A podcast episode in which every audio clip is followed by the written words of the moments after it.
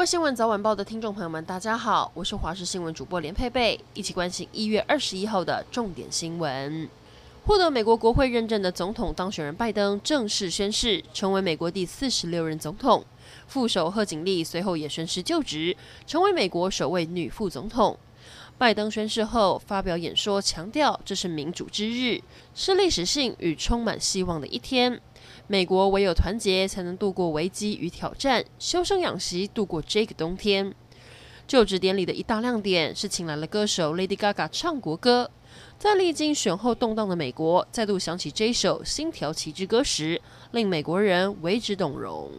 美国总统拜登就职，我国驻美代表肖美琴受邀出席就职典礼，这也是我国自一九七九年以来首次获得就职典礼筹委会的正式邀请。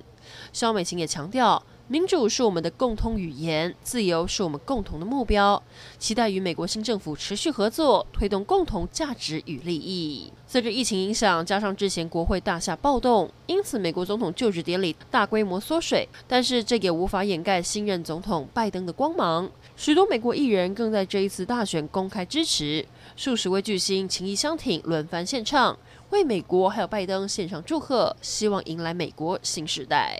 在拜登宣誓就职之后，各方贺电如雪片般飞来，四处期待未来跟拜登主政下全然不同的美国携手合作，重新安排已被打乱的国际秩序。包含了德国、法国、俄罗斯等大国的媒体，也以头条即时转播的方式来报道对全球未来深具影响的美国总统就职大典。国内消息来关注，桃园医院爆发群聚感染，进一步扩大成社区感染。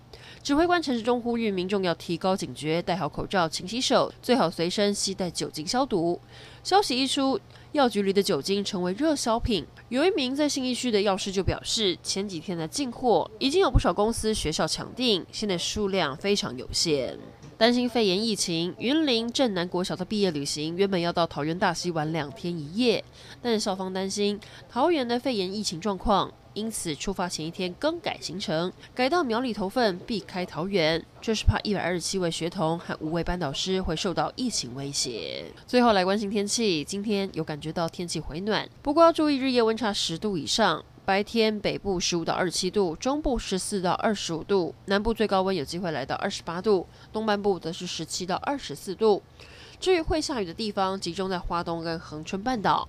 白天东半部尤其台东沿海雨势明显，到了晚上，包含北部、台中以南都会有零星降雨，外出记得要携带雨具备用。最后气象小叮咛提醒大家，今明两天在东半部、恒春半岛水汽多，会有局部大雨发生的几率。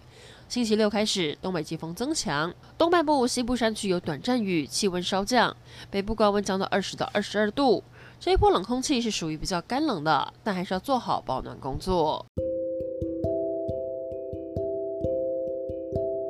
以上整点新闻，感谢您的收听，我们再会。